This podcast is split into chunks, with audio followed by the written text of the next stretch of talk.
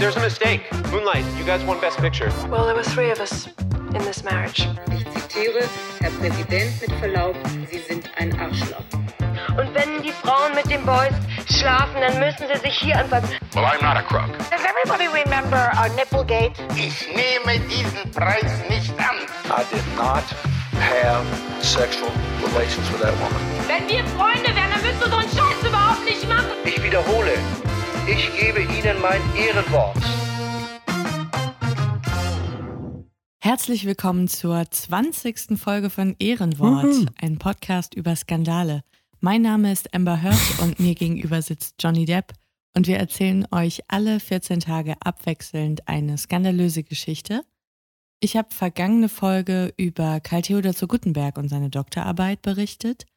Und dieses Mal ist Jakob dran und ich weiß nicht, was er vorbereitet hat, genauso wenig wie ihr. Und ja, wir freuen uns, dass ihr wieder dabei seid und ich übergebe das Wort an Jakob. Dankeschön. Bevor wir loslegen, muss ich dir eine Frage stellen, Fabian.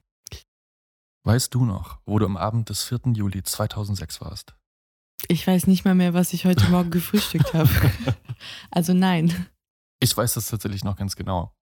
Denn da war ich gerade an einem Hafen in Dänemark und musste vor einer groß aufgespannten Leinwand mit Tränen in den Augen dabei zusehen, wie die deutsche Nationalmannschaft in der Verlängerung gegen Italien rausfliegt. Da war nämlich gerade WM.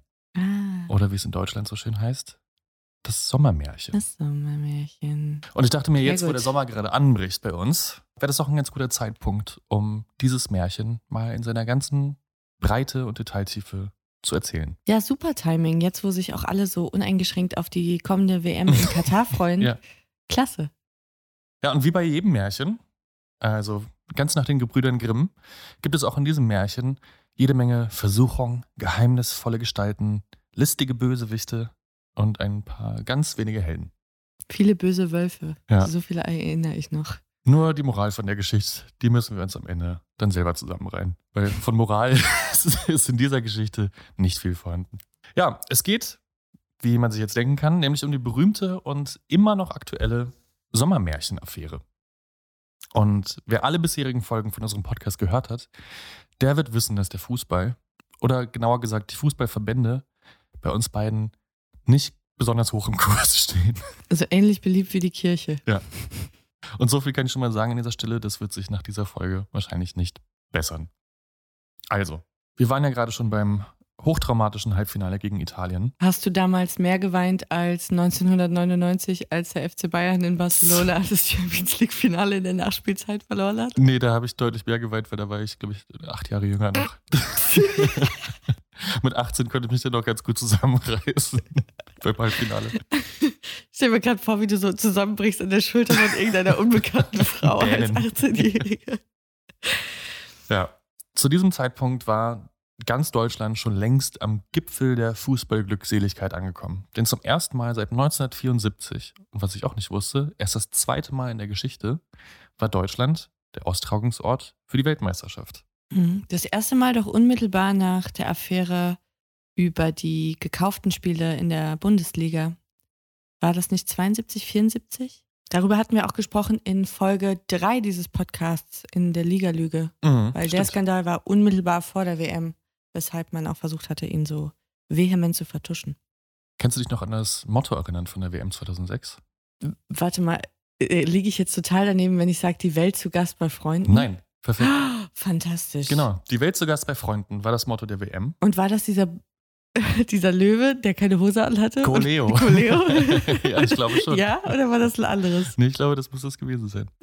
Das war dann auch ein Riesending, dass Ja. alle sich aufgeregt haben, dass dieser hässliche Löwe keine Hose keine Hose trug. Ja, und man muss wirklich sagen, egal wer und wo man war, es war schwer, sich in diesem Jahr diesem kollektiven Fußballfreudentaumel zu entziehen. Das stimmt.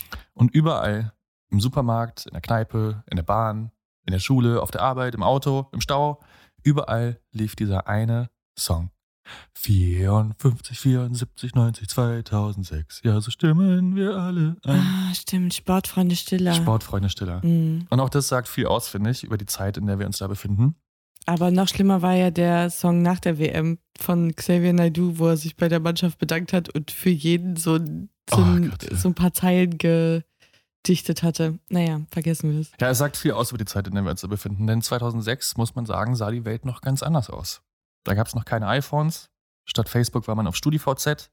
Im Kino lief Der Teufel trägt Prada. Im Radio lief Aiken, The Pussycat Dolls, Pink, Tokyo Hotel Good times. und eben die Sportfreunde Stille. Angela Merkel war gerade erstmal seit ein paar Monaten Kanzlerin. Und Jürgen Klinsmann war noch Trainer der deutschen Nationalmannschaft. Stimmt. Und Löw war noch sein Sidekick da, Mhm. oder nicht? Und abgesehen von ein paar ja, ausufernden Prügeleien von Hooligans, man erinnert sich an die Szenen aus Stuttgart zum Beispiel, Mhm. fühlte sich diese WM in Deutschland damals an wie so eine Art Katharsis. So das unterkühlte Deutschland zeigte sich dann plötzlich von so einer warmen, freundlichen und ja wirklich ausgelassenen Seite. Überall wurde gefeiert und mitgefiebert. Also dieses Motto, die Welt zu Gast bei Freunden, hat man schon ganz gut eingelöst, finde ich. Plötzlich Jahr. waren ja auch die Fahnen wieder da. Das war ja was, stimmt, was völlig ja. ungesehen Mhm. war für uns, dass Leute Deutschlandfahnen auf dem Auto hatten, im Gesicht gemalt, äh, auf dem Mhm. Shirt, Mhm. äh, die Flaggen gehisst und zwar nicht nur im Schrebergarten, sondern ja. auch äh, in bürgerlichen Wohngegenden. Also plötzlich war das cool, so ein bisschen Patriot, Patriotin Mhm. zu sein. Fußballpatriotismus. Ja. Ja. ja.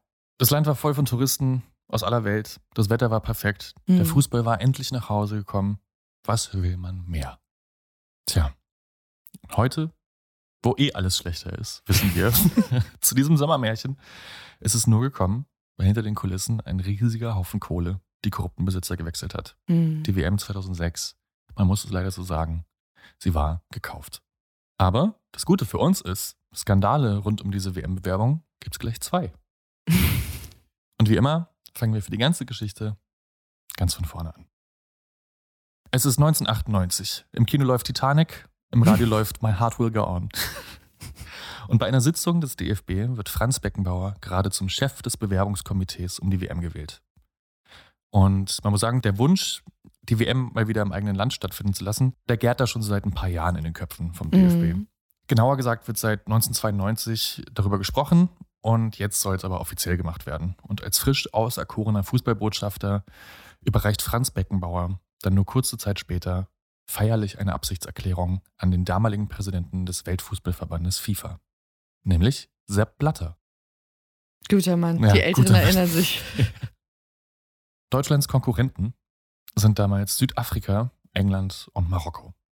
Und jetzt darf man sich so eine Abstimmung um den Austragungsort der WM nicht vorstellen wie eine Wahl zum Klassensprecher. Für das Land, das da zum Austragungsort gewählt wird Mhm. oder gewählt werden soll, geht es da um richtig, richtig, richtig viel Geld. Ja, kann ich mir vorstellen. Also dementsprechend viel ja, Aufhebens wird dann um so eine Bewerbung gemacht. Da fliegen dann Funktionäre, Lobbyisten, PR-Genies, Politiker weit im Voraus, monatelang von A nach B, um Klinken zu putzen, Hände zu schütteln, Werbung für sich zu machen und die Konkurrenz bestenfalls schlecht dastehen zu lassen. Von allen Seiten wird versucht, auf die 24 Vertreter des sogenannten FIFA-Exekutivkomitees Einfluss zu nehmen. Und auch bei dieser Wahl soll es dann ein echter Krimi werden. In mehreren Abstimmungsrunden wird so lange gewählt, bis ein Land mindestens 50 Prozent der Stimmen erreicht. In der ersten Runde fliegt Marokko mit nur drei Stimmen relativ eindeutig raus. Mhm. In der zweiten Runde dann England. Und Südafrika und Deutschland liegen da mit jeweils elf Stimmen gleich auf. In der letzten Runde gewinnt Deutschland mit einer Stimme Vorsprung. Zwölf zu elf Stimmen. Möglich ist das nur, weil sich einer der 24 Vorstände sehr überraschend enthalten hat. Mhm. Weil sonst wären sie ja gleich auf gewesen. Aber warum hat sich dieser Mann denn eigentlich enthalten? Schließlich hat sich in den drei Runden davor niemand enthalten. Warum also erst jetzt, wo es doch gerade um jede Stimme geht? Ja. Und tatsächlich kommen wir hier schon zum ersten unserer zwei Skandale um die WM-Bewerbung. der eigentlich gar nicht der ist, über den ich heute sprechen will, aber der trotzdem so wundervoll bekloppt ist, dass ich ihn keinesfalls auslassen kann. Denn dieser eine Funktionär, der sich da in dieser letzten Abstimmungsrunde um den Austragungsort der Weltmeisterschaft enthalten hat, das ist der neuseeländische FIFA-Vertreter und Präsident des Ozeanischen Fußballverbandes Charles Dempsey. Mhm. Und im Gegensatz zu seinen Kollegen und im Gegensatz zum Großteil der FIFA gilt Dempsey als aufrichtig, unbestechlich und unkorrumpierbar. Ein Mann mit einer klaren Meinung und einer ebenso klaren Moralvorstellung. Also ein Außenseiter. und gerade dieser Mann hat sich jetzt also in der letzten Runde enthalten. Und das, obwohl sein Verband ihm dringend empfohlen hat, für Südafrika zu stimmen. Mhm. Nur durch seine Enthaltung konnte Deutschland die Abstimmung gewinnen. Also, was war da los, muss man sich fragen. Das wollten natürlich alle wissen, als das Ergebnis dieser Abstimmung bekannt wird. Und relativ ungewöhnlich war dann auch, dass sich sehr schnell rumgesprochen hat, wer genau sich denn dann enthalten hat. Normalerweise ist es ja natürlich anonym. Mhm. Aber hätte ich jetzt gefragt, ist es eine geheime Wahl eigentlich oder ist es eine namentliche Abstimmung? Es ist eine namentliche Abstimmung, aber das bleibt dann inner- innerhalb dieses Kreises. Ach so, das dringt nicht an die Öffentlichkeit. Okay. Eigentlich. Ja. Also schon kurz nach Bekanntwerden des knappen Wahlergebnisses wird klar, Dempsey hat sich enthalten und wird von Reportern, Journalisten und Kamerateams belagert. Dempsey sagt dann in Interviews und später auch auf einer Pressekonferenz, dass seit Wochen von allen Seiten Druck auf ihn ausgeübt worden sei. Mhm. Und es gab wohl zu dieser Zeit eh schon viele Gerüchte über Bestechungsversuche und mögliche Korruption. Auch ihm wurde vorgeworfen, sich von Südafrika bestechen zu lassen. Das konnte und wollte er sich nicht vorwerfen lassen und entschied sich dann, sich zu enthalten. Ein britisches Presseteam bekam dann aber Wind von einem ominösen Fax, das am Abend vor der Abstimmung mehreren Funktionären unter die Hotelzimmertür durchgeschoben wurde. Und mit diesem Fax sollte angeblich Druck auf die FIFA-Exekutivkomitee-Mitglieder ausgeübt werden, Mhm. um für Deutschland zu stimmen. Ein Riesenskandal. Aber was stand denn da genau drin? Dazu kommen wir natürlich gleich. Der, die DFB-Delegation wird noch am selben Abend, wo das rausgekommen ist, äh, bei ihrer Feier, dass sie gewonnen haben, damit konfrontiert mit diesen Vorwürfen. Stimmt das, dass für sie ein Fax unter Hotelzimmertüren geschoben worden ist, um äh, die Exekutivkomitee-Mitglieder dazu zu überzeugen, für sie zu stimmen? Der, der DFB sagt natürlich, äh, nee, wissen wir nichts von, wir gehen der Sache nach. Aber die internationale Presse wittert da schon einen Riesenskandal. ne? Mhm. Also ein klarer Fall von Bestechung eigentlich. Wer weiß. Auf jeden Fall wäre es eine mögliche Antwort auf die Frage, warum sich Charles Dempsey plötzlich enthalten hat, so überraschend. Und Charles Dempsey sagt wenig später dann in einem CNN-Interview, This final fax broke my neck. Also Mhm. dieses letzte das, Fax das war, letzte hat mir das Genick gebrochen. genau, war, war der Tropfen, der das fast zum Überlaufen Mhm. gebracht hat für ihn, wo er dann gesagt hat, okay, ich stimme nicht ab. Ja, das ist alles nicht sauber. Aber, wie du auch schon gefragt hast und bestimmt alle wissen wollen, von wem kam denn dieses Fax und was stand da drin? Ja. Was wurde den Funktionären denn versprochen, damit sie für die abstimmen? Oder angedroht, umgekehrt. Oder angedroht, genau. Also wurden den Anteile an Firmen geboten, Diplomatenstatus, wurden sie bedroht, man weiß es nicht. Aber man muss sagen, hm, nicht so ganz. Ich kann ja mal vorlesen, was in diesem Fax stand. Oh, Äh, der genaue Wortlaut ist uns heute bekannt. Also dieses Fax erreichte die Vorstände aus Südkorea, Trinidad und Tobago, Brasilien, Saudi-Arabien, USA, Botswana und eben Neuseeland. Dear Mr. Mhm. In this difficult situation, Germany would like to emphasize the urgency of its appeal to hold the World Cup 2006 in Germany. Let me come straight to the point. In appreciation of your support, we would like to offer you a small gift for your vote in favor of Germany. A fine basket with specialties from the Black Forest, including some really good sausages, ham, and, hold on to your seats, a wonderful cuckoo clock. And a beer mug too. Do we leave you any choice?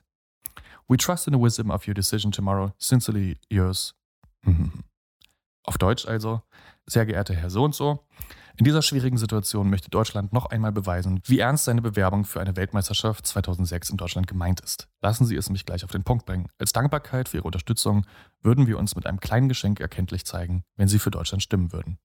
Einen schönen Fresskorb mit Spezialitäten aus dem Schwarzwald, unter anderem ausgezeichnete Würste, Schinken und, schneiden Sie sich an, eine wundervolle Kuckucksuhr. Ein Bierkrug gibt's auch noch dazu. Lassen wir Ihnen eine andere Wahl? Wir sind überzeugt, dass Sie morgen die richtige Entscheidung treffen. Ähm, bekomme ich gerade irgendwas nicht mit? Ja, also nicht unbedingt das, was man sich jetzt vielleicht vorgestellt hat unter so einem Bestechungs- oder Erpressungsfax. Nee, aber wirklich nicht. Also es ist ja wie eine Kinderbande, die jemanden erpresst. Ja, und nur einen Tag nach Bekanntwerden dieses Briefs meldet sich dann auch der Absender. Und weißt du noch, wer das gewesen ist? Nee. Das Titanic-Magazin.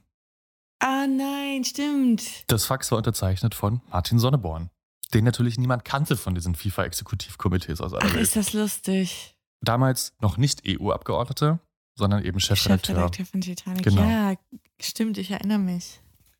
Das ist sehr lustig. Also, das wird bekannt und es ist ein riesiger Skandal. Ein Großteil der internationalen Presse kann eigentlich ganz gut über diese Aktion lachen, ja, weil wenn man das Fax liest, dann ist eigentlich für jeden noch so blöden klar, dass es ein Gag ist. Ja, ja. In Deutschland aber hat vor allem eine Zeitung Schaum vor dem Mund. Du kannst dir wahrscheinlich schon denken, welche. Die mit den vier großen Buchstaben. Genau, die Bild, ja. Die Titel damals nämlich Böses Spiel gegen Franz. Deutschland freute sich über die Fußball-WM, dann kam der Schock. Auf der Titelseite ist dann nicht nur ein großes Foto von Franz Beckenbauer zu sehen, sondern auch eins von Martin Sonneborn. Und dazu der Aufruf der Bild an die LeserInnen. Rufen Sie die Titanic-Redaktion an und sagen Sie Ihre Meinung. Und das tun die dann auch. Tagelang klingelt das Telefon in der Titanic-Redaktion. Wüste Beleidigung. Aber die Titanic hat auch das für sich genutzt und all diese Telefonate damals aufgezeichnet und wenig später als CD rausgebracht. Und es gibt es heute noch auf YouTube, die, äh, jedenfalls einen Auszug davon. Titanic. Sie sind Schweine, sind Sie. Wissen Sie das auch? Sie sind ein ganz große Schweine, die Titanic. Arschlöcher seid ihr. Ich wollte nur sagen, dass ihr Arschlöcher seid. Danke. Wir? Ich finde das so scheiße, was Sie da gemacht haben mit dem Fax. Das wollte ich Ihnen mal sagen. Vielen Dank. Tschüss. Ach, das, äh, Sie sind dem von dem. Sie sind das, wo, die, äh, wo da ein DFB die Briefe geschrieben haben. Ja, genau. Ja, Das ist ja eine Unverschämtheit. Habt ihr kein, kein Hirn im Kopf? Das kann ich jedem und jeder hier nur empfehlen, da mal reinzuhören. Ja, Verlinken bitte wir unten in den Show. Notes. Ja, Ähm, gerne. das ist wirklich sehr unterhaltsam. Das klingt großartig.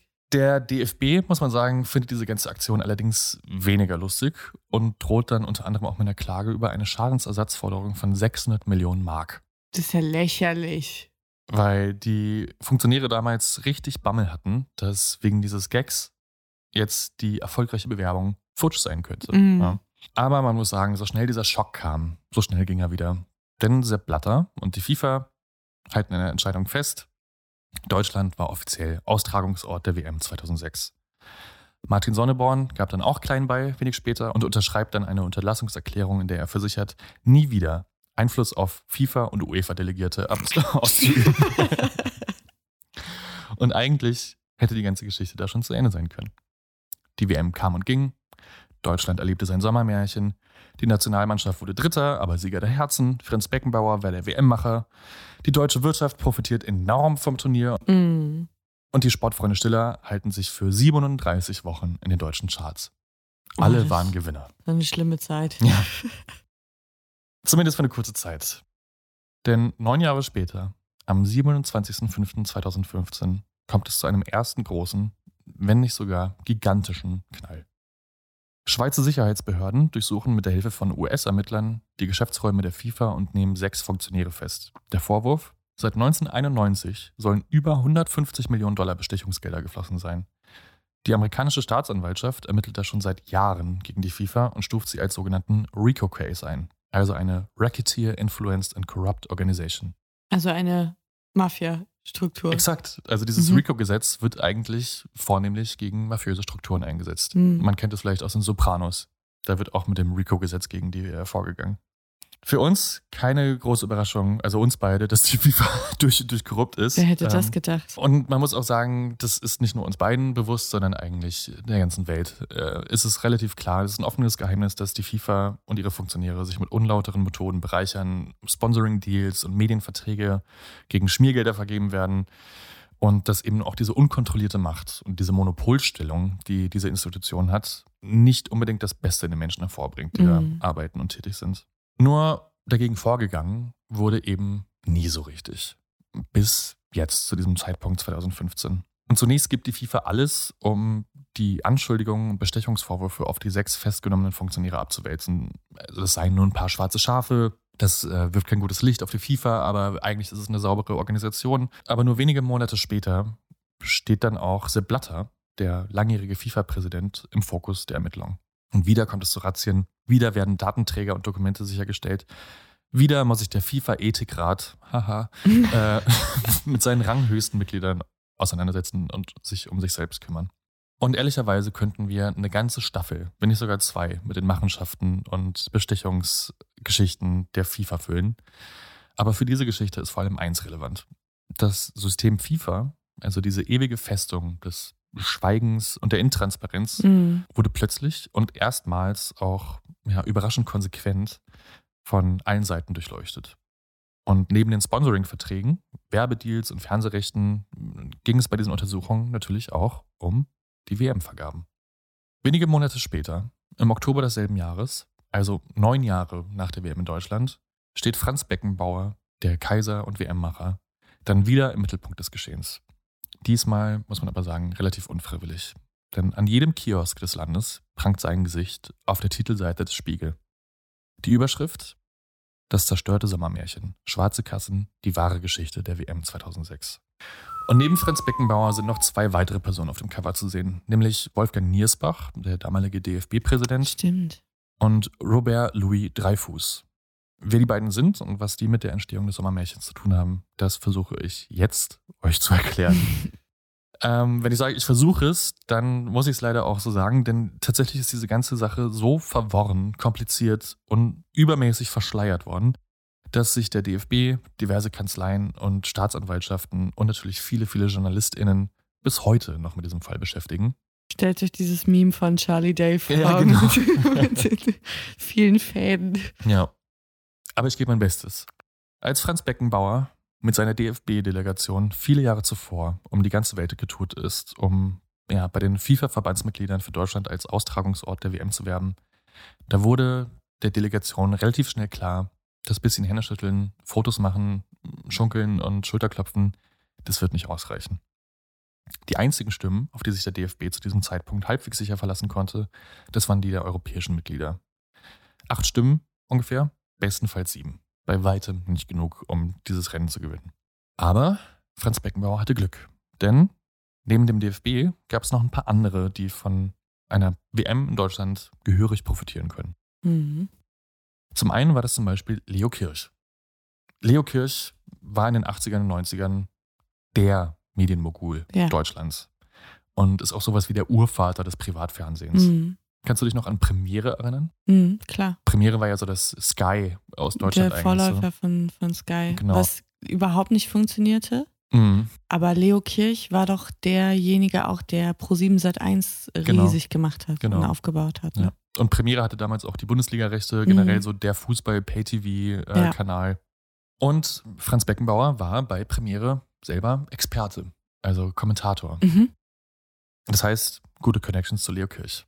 Naja, und Leo Kirch, der hatte jetzt gerade auch frisch die Fernsehrechte für die WM 2006 gekauft. Würde diese jetzt auch noch in Deutschland stattfinden, so rechnete Kirch mit erheblichen Mehreinnahmen, also mehrere hundert Millionen, die er dann mehr Klar. verdienen könnte. Und Leo Kirch war gut vernetzt. Im wahrsten Sinne des Wortes, nämlich zum Beispiel mit Günter Netzer.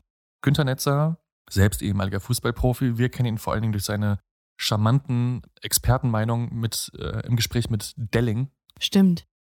Und aus der Yellowstrom-Werbung. genau. Und zu dieser Zeit war Günter Netzer vor allen Dingen gut mit FIFA-Funktionären verbandelt und Geschäftsführer eines Schweizer Sportvermarkters. Und dieses geballte Powerhouse aus Günter Netzer und Leo Kirch, das stellte sich jetzt an die Seite von Franz Beckenbauer und seinem WM-Komitee. Der Plan war, über die Schweizer Firma, in der Netzer gerade äh, Geschäftsführer war, wurde zu maßlos überteuerten Preisen Bandenwerbung bei Auswärtsspielen der Nationalelf gekauft. mhm. Natürlich in den Ländern, in denen die wichtigen FIFA-Verbandsmitglieder und potenziellen Stimmgeber saßen. Also zum Beispiel Südkorea, Malta, Thailand und Saudi-Arabien.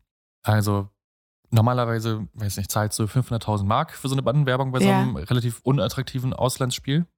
Die haben die zum Teil für 2 Millionen gekauft. Ja. Aber daran ist ja jetzt per se noch nichts Illegales. Ist vielleicht ein bisschen arschig gegenüber anderen, die den Preis nicht mitbieten können. Ja, klar. Also das Geld äh, ist dann schon mehr oder weniger auf offiziellen Wegen und Mhm. über den Tisch äh, bei den Funktionären gelandet, aber es ist schon eine relativ eindeutige versuchte Einflussnahme. Also ja. es ist eine sehr aggressive Art zu werben, aber Ja. ist jetzt per se nicht illegal oder sehe ich es falsch? Ja, illegal vielleicht nicht, aber unethisch würde ich es jetzt mal nennen, wahrscheinlich. Das ist ja keine Kategorie im Fußball. In anderen Fällen wurden aber auch zum Beispiel Beraterverträge mit käuflichen FIFA-Mitgliedern abgeschlossen. Also da hat Leo Kirch dann zum Beispiel ein FIFA-Exekutivkomitee-Mitglied als Berater für Filmentwicklung teuer eingekauft. Natürlich hatte der keinen Platz und Schimmer von Film und Leo Kirch ist auch der Letzte, der dabei Beratung brauchte in den 80ern und 90ern. Okay. Ja. Aber es ging noch weiter. Nur vier Tage vor der Abstimmung unterzeichnete Franz Beckenbauer dann noch einen Vertrag mit dem nord- und mittelamerikanischen Sportverband CONCACAF, also so das UEFA der, von Nord- und Mittelamerika. Mhm. und unterschreibt eine Förderung durch den DFB in Höhe von 10 Millionen Mark. Uff. Und dem notorisch korrupten Verbandschef Jack Warner, dem das quasi bewilligt wurde, dem wurden obendrein persönlich gleich auch noch 1000 Premium-Tickets für die WM zugesichert. Also easy money, ja, so 1000 Dass er mit seiner Familie zur WM kann. Genau. Und mit ein paar engeren Freunden. Ja, genau. Schön. Aber auch damit war es noch nicht getan. Denn Deutschland bekam dann dank gekaufter Stimmen und ganz vielleicht auch durch das Fax von Martin Sonneborn zwar den Zuschlag für die WM, aber der DFB rund um Franz Beckenbauer, der hatte noch ein Problem. Um eine WM im eigenen Land möglich zu machen, fehlte dem Verband schlichtweg das Geld. Mhm. Dafür hatte die FIFA natürlich Kassen, also damit sowas auch in Brasilien, Südafrika, damit alle die Möglichkeit haben, sowas, sowas zu tun. Und generell wird es eigentlich immer gefördert. Aber der DFB hat in seiner Bewerbung noch lang und breit rumgetönt, dass man alles aus eigenen Mitteln finanzieren könnte. Okay. Das heißt, man kam da jetzt nicht so einfach ran, ne? weil die gesagt Mhm. haben, ja, nein, wir können das alles selber finanzieren. Und dann hatten sie den Zuschlag und dann haben sie gesagt, "Hm, wir brauchen doch noch dreieinhalb Millionen äh, Schweizer Franken. Und dann haben sie gesagt, äh, seid ihr doof? Aber die FIFA wäre nicht die FIFA, wenn nicht auch die eigene Finanzkommission käuflich wäre. Also überwies man 10 Millionen Schweizer Franken aus einer schwarzen Kasse des DFB an den Katarer FIFA-Funktionär und Mitglied der Finanzkommission Bin Hammam Mhm. der im Gegenzug den Geldhahn der FIFA für die Deutschen aufgedreht hat und eine Förderung von 250 Millionen Schweizer Franken möglich gemacht hat. Der Kontakt zu Mohammed bin Hammam, der soll übrigens direkt über den FIFA-Chef Sepp Blatter vermittelt worden sein. Krass. Also die haben vorgetäuscht, das alles selbst finanzieren zu können, hatten die Kohle nicht, konnten sich natürlich aber nicht die Blöße geben, um das Geld zu bitten. Äh, deswegen haben sie jemanden geschmiert, der ihnen das Geld auf FIFA-seitig von alleine zur Verfügung gestellt hat. Der jedenfalls die Förderung unterschrieben hat, genau. Mhm. Dafür sind aber 10 Millionen Schweizer Franken auf Ja, seinem ist schon klar, dass er das nicht gemacht hat gelandet, für einen Grillabend. Ja. Aber woher kamen denn eigentlich diese 10 Millionen Schweizer Franken? Denn selbst ein Franz Beckenbauer kann ja nicht einfach DFB-Gelder auf heimliche Konten lenken. Nicht? Scheinbar nicht, jedenfalls, ja. Aber sein Glück war, dass es neben Leo Kirch noch einen anderen Milliardär gab, der von einer WM Deutschland und von einer Sonderbehandlung durch den DFB profitieren würde. Und zwar Robert Louis Dreyfus, hatte ich ja am Anfang schon erwähnt. Mhm. Das war der damalige Chef von Adidas. Und Ah. der lieh dann Beckenbauer und seinen Handlangern die ganze Summe, angeblich gegen einen von Franz Beckenbauer persönlich unterschriebenen Schuldschein. Zurückgezahlt wurde dieses Geld in Robert Louis Dreyfus dann einige Jahre später als Gage für eine angebliche Eröffnungsgala, die aber scheinbar nur auf dem Papier stattgefunden hat. Und zwar direkt vom DFB wurde das dann zurückgezahlt. Abgezeichnet wurde dieser Auftrag dann damals wirklich durch die DFB-Chefetage. Das heißt, alle am Kopf wussten, dass hier schwarzes Geld von A nach B fließt. Aber ja. Also es geht noch sehr, sehr viel mehr in die Tiefe. Ich habe versucht, das hier alles mal verkürzt darzustellen, weil es tatsächlich, wie du schon gesagt hast, ein verschwörungsgleiches System ist, wo man sehr viele Fäden von A nach B ziehen muss und das auf Audioebene zum Teil überfordern schwierig kann. ist, ja. Aber offensichtlich ist, es ist jede Menge Geld geflossen, um die WM 2006 nach Deutschland zu bringen. Und das, was ich hier jetzt gerade zusammengefasst habe, das war jetzt 2015 in diesem Spiegelartikel so in der Gänze noch nicht bekannt, Mhm. ja, sondern ist quasi das Ergebnis aus mehr als sechs Jahren Recherche, Aufarbeitung und Untersuchung durch den DFB, durch Behörden, durch verschiedene Kanzleien. Und durch Presse. Ja, genau, und durch die Presse natürlich. Was die Spiegel-Story im Jahr 2015 aber unmissverständlich klar gemacht hat, war, dass mit rechten Dingen da gar nichts zugegangen ist. Mhm. Im Gegenteil, es war jetzt ziemlich offensichtlich, dass beim DFB und rund um die Person Franz Beckenbauer ein korruptes und betrügerisches Netzwerk existiert hat. Der Skandal war 2015 riesengroß. Beckenbauer, Günter Netzer und diverse DFB-Funktionäre, darunter auch der damalige Präsident Wolfgang Niersbach, wurden wochenlang von Kamerateams und Presse belagert. Beim DFB kam es zum Umsturz. Niersbach musste zurücktreten, der DFB schaltete Kanzleien ein, um den Fall zu untersuchen und klagte sogar wegen Schadensersatz. Und auch die Staatsanwaltschaft befasst sich bis heute noch mit dem Fall. Aber Wahnsinn. was sind denn eigentlich die Konsequenzen? Und wenn man ganz ehrlich sein will, bis auf ein paar Rücktritte innerhalb des DFBs Nichts passiert. so gut wie keine. Vieles in der Geschichte ist längst verjährt, muss man Mhm. sagen, also strafrelevant jedenfalls. Der Medienmogul Leo Kirch und auch der Adidas-Milliardär Robert Louis Dreyfus sind verstorben. Und viele der Untersuchungsergebnisse wurden bislang unter Beschlag gehalten. Natürlich sind sie in der Presse aufgetaucht, aber äh, der DFB hat scheinbar kein großes Interesse daran, dass das in Gänze ausgebreitet wird. Ja, es ist wenig überraschend. Und Franz Beckenbauer, der wehrt sich bis heute noch gegen die Vorwürfe. Und der Kaiser ist ja immer noch ein gern gesehener Gast, wenn es um Fußball geht. Der hat auch so einen Unantastbarkeitsstatus. Absolut. Was man sagen muss, beim FIFA sah es anders aus. Aber das ist nochmal eine Geschichte, die man vielleicht nochmal einzeln erzählen muss. Mhm. Und die jetzt auch mit der WM 2006 nur bedingt zusammenhängt. Sondern da geht es wirklich um eine Jahrzehnte umfassende äh, Geschichte, an deren Ende dann Sepp Blatter den Hut nehmen musste. Krass. Ja, das ist äh, kurz zusammengefasst die Geschichte um die Sommermärchen-Affäre 2006. Vielen Dank. Also mir geht es ein bisschen so wie wahrscheinlich den allermeisten. Ma- Man hat das zur Kenntnis genommen, diese Spiegelgeschichte damals, und hat dann aber auch direkt einen Haken dran gemacht, weil einen das A nicht sonderlich überrascht hat, weil einen ja gar nichts mehr überrascht im Profifußball. Und ich glaube, viele Leute hat das nicht interessiert, weil sie sich natürlich diese Erinnerung auch nicht äh, kaputt machen lassen wollen. Ja, absolut. Bis ja, heute nicht. Ich glaube auch. Und es ist ja auch vergebene Liebesmühe. Also es ist, äh, die WM hat ja nun hier stattgefunden. Es hat alles, der Plan ist ja aufgegangen.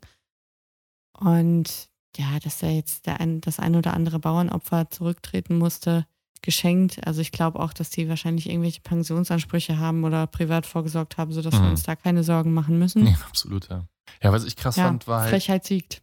was ich auch nicht auf dem Schirm hatte, dass es eben bis heute noch ein ongoing Prozess ist. Das ne? habe ich also, allerdings auch nicht gewusst. Also, dass es jetzt wirklich die Leute seit ja mittlerweile sieben Jahren, also 2015 sind die Vorwürfe das erste Mal laut geworden, dass es bis seit sieben Jahren immer noch ähm, Kreise zieht ja? und noch immer weitere Untersuchungsergebnisse gibt. Also der letzte Spiegelartikel, den ich gefunden habe dazu, war von diesem Jahr. Krass. Und ähm, ja, alle paar Monate kommen dann irgendwelche neuen Infos raus. Also es ist echt absurd. Und auch diese zwei Kanzleien, die da eingeschaltet worden sind vom DFB, um das zu untersuchen. Eine davon war Freshfields, die ja auch äh, bekannt geworden ist, dadurch, dass sie den Fall Reichelt untersucht hat bei Springer. Ah, ja, ja. Ich wollte gerade sagen, irgendwas klingelt bei mir. Mhm. Und dann gab es noch eine andere Kanzlei, ESICO heißt die, Mhm. äh, die sich damit befassen.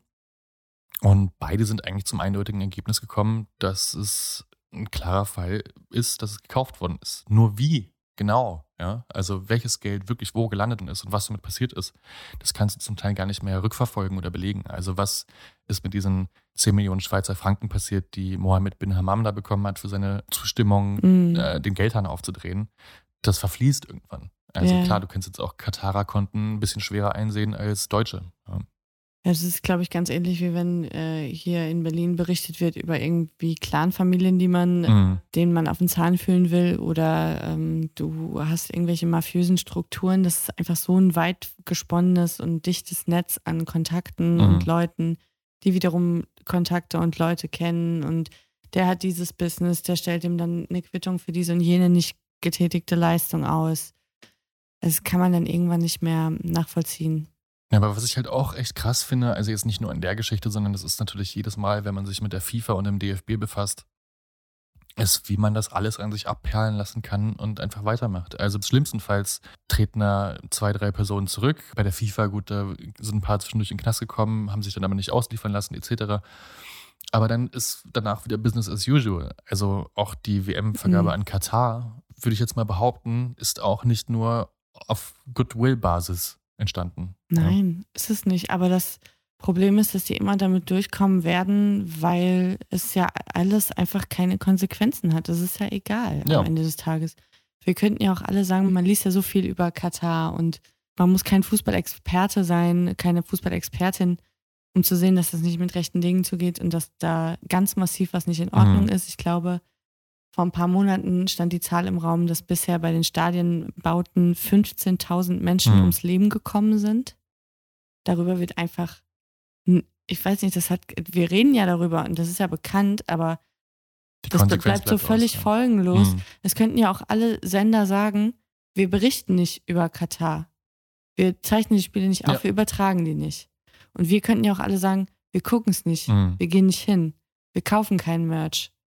Aber es wird nicht passieren. Nee, natürlich nicht. Und die Antwort darauf ist relativ eindeutig, warum das so ist. Weil gerade eine WM ein Milliardengeschäft ist. Also ich glaube, eine Zahl war, dass in so einem WM-Zyklus das äh, 6 bis 13 Milliarden sind, die dann in Umlauf gebracht werden. Unglaublich. An Werbedeals etc. Ob es jetzt hier im Öffentlich-Rechtlichen läuft oder bei Privatsendern.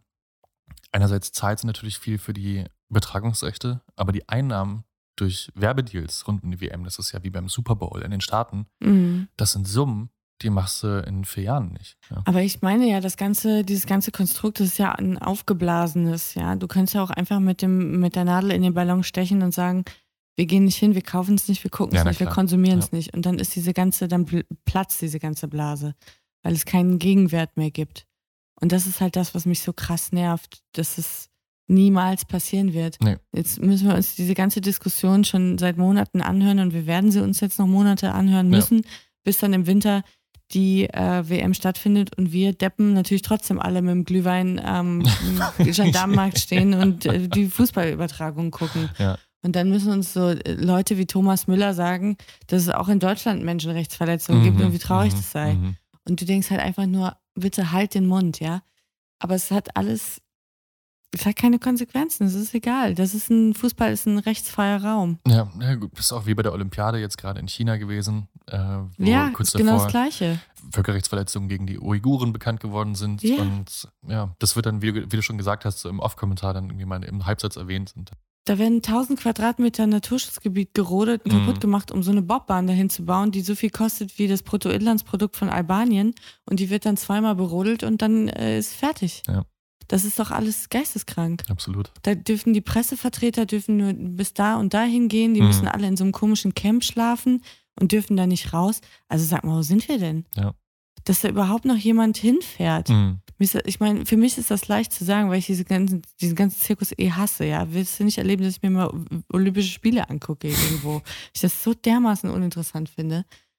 Beim Fußball ist es noch was anderes, Mhm. aber auch da bin ich nicht Fan genug, um das zu akzeptieren. Mhm. Und finde es schade, dass äh, so viele Menschen das machen. Ich denke mir so, wenn man es dann macht, dann soll man jetzt halt auch den Mund halten. Ja, das stimmt. Was ich nicht, was ich jetzt wirklich keinen keinen Bock drauf habe, ist jetzt noch so ein halbes Jahr weiter diese Bigotterie. Ja, das ist alles, weil ich schon schrecklich mit gell? Ja, und dass das so heiß ist und die arme Leid und mm, mm. und dann wird man es doch wieder gucken. Mhm. Ja, do or die einfach. Hop oder top. Das ist richtig, jetzt habe ich voll in so einen Rant gerutscht. Tut mir richtig leid. Ja. Saturday Rant Wir brauchen einen äh, FIFA-Rant von dir pro Staffel. pro Staffel. Ja, das Ja. ist schon wichtig. Den hattet ihr jetzt. Genau. Wer den von der letzten Staffel nochmal hören will, Folge 3, die Ja. Liga-Lüge. Da Sehr gut. könnt ihr auch nochmal. Das ist ein Bully-Rant Mhm. von mir. Ja, ich bin auch sehr gespannt, wie es dieses Jahr laufen wird, auf jeden Fall. Sicher ist, Fußball ist Geld. Geld macht Menschen schwach. Und die WM 2006 war ziemlich sicher gekauft. Das kann man so sagen. Ja. Und wenn sie nicht gestorben sind. Da leben die bösen Wölfe noch heute ja. im FIFA-Hauptquartier. Ja, vielen Dank, Jakob, für diese Geschichte. Ja, gerne. Und ich hoffe, euch hat es auch wieder gefallen und ihr seid auch in der nächsten Folge mit dabei. Wenn ihr Lust habt, vertreibt euch bis dahin die Zeit auf unserem Instagram-Kanal ehrenwortpodcast. Oder wenn ihr uns etwas sagen möchtet, könnt ihr das tun via DM oder per E-Mail ehrenwortpodcast.gmail.com. Und ansonsten bleibt uns eigentlich nicht viel, als euch noch eine gute Zeit zu wünschen. Und das Allerwichtigste ist, bleibt sauer. So ist es. Bis dann. Tschüss. Tschüss. Arschlöcher seid ihr.